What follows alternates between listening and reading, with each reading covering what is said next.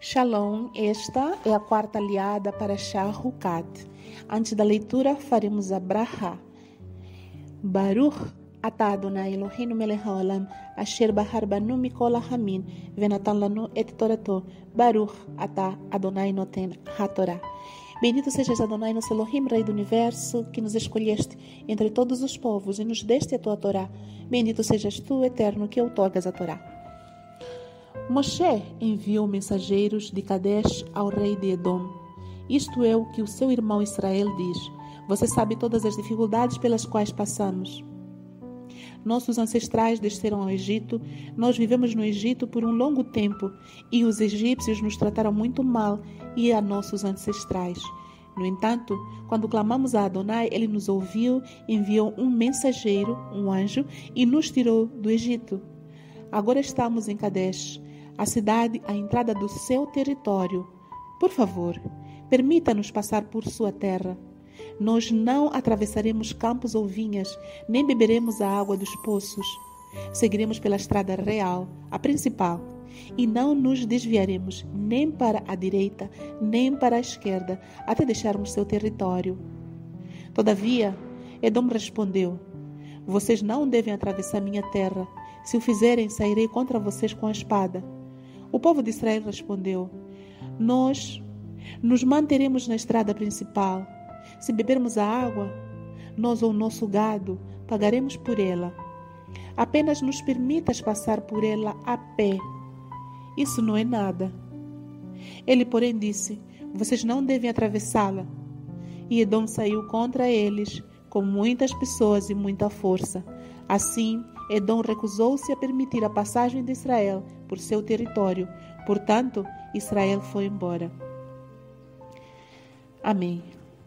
Baruch atah Adonai, Eloheinu melech haolam, asher natan lanu torat emet, vehaye olam natan betoheinu. Baruch atah Adonai noten a Torá. Bendito sejas Adonai, nosso Elohim, Rei do Universo, que nos deste a Torá da verdade e com ela a vida eterna plantaste em nós.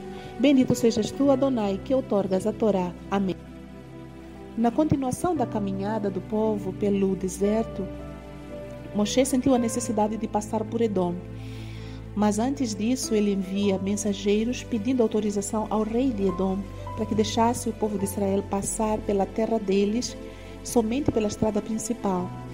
Ele ainda avisa que não irão se desviar nem para a esquerda nem para a direita, que irão seguir somente a estrada principal e que não entrariam nem nos campos e nem beberiam a água do povo de Edom.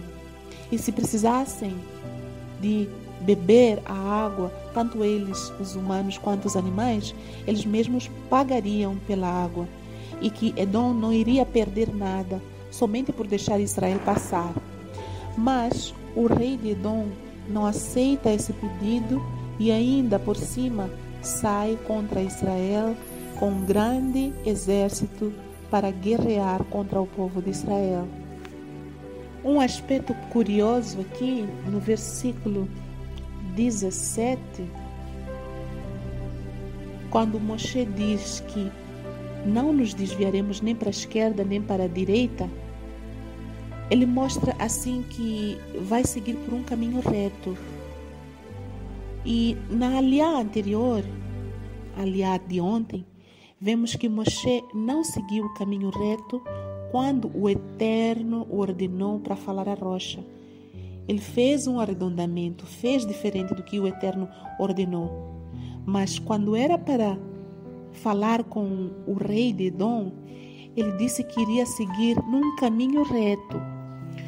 Isso me faz refletir que também na nossa vida, nós hoje, muitas vezes prezamos por ser mais zelosos com as coisas carnais, ou seja, com as autoridades daqui desta terra, daqui deste mundo, com os reis deste mundo.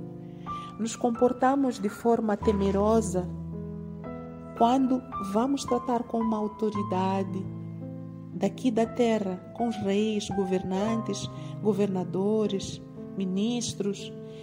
Tentamos nos colocar em aprumo, ou seja, de forma reta, sem nos desviarmos, tentamos seguir todos os procedimentos.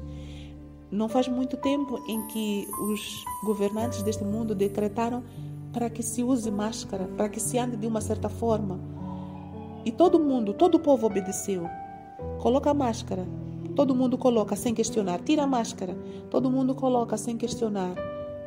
Mas quando é uma ordenança do Eterno, fujam para os montes. Aí já nos vemos com questionamentos, com situações de arredondamentos, com perguntas que não fazem sentido muitas vezes. Nos preocupamos mais em temer aos homens, às autoridades desta terra e deixamos de temer a quem deveríamos temer, a Adonai. Yeshua nos ensinou que nós devemos temer a Adonai. Ele tem poder sobre a vida carnal e a vida espiritual. Tem poder de dar a vida ao nosso corpo e ao nosso espírito. E também tem o poder de tirar. Então, muitas vezes nós trocamos as nossas prioridades, nós trocamos aquilo que deveria estar para cima, colocamos embaixo, e o que devia estar embaixo, colocamos acima. Este é um ponto de reflexão para nós. Devemos temer a Adonai e esse temor tem que se traduzir em obediência e uma obediência total e completa, minuciosa, com todos os detalhes. Não obedecer somente um mandamento ou dois não obedecer somente quando nos convém ou quando nós temos certeza de que vai dar certo. A melhor obediência é aquela que é feita quando nós não temos visibilidade física do que dará, do que nos levará a esse caminho que Adonai nos propõe. Isso é que é a verdadeira emuná, a verdadeira fé. Confiar no caráter do Eterno, mesmo sem ter visto o que acontecerá conosco daqui a próximos minutos. Que possamos ter entendimento sobre isso e que assim o nome do Eterno seja glorificado em nossa vida. Amém.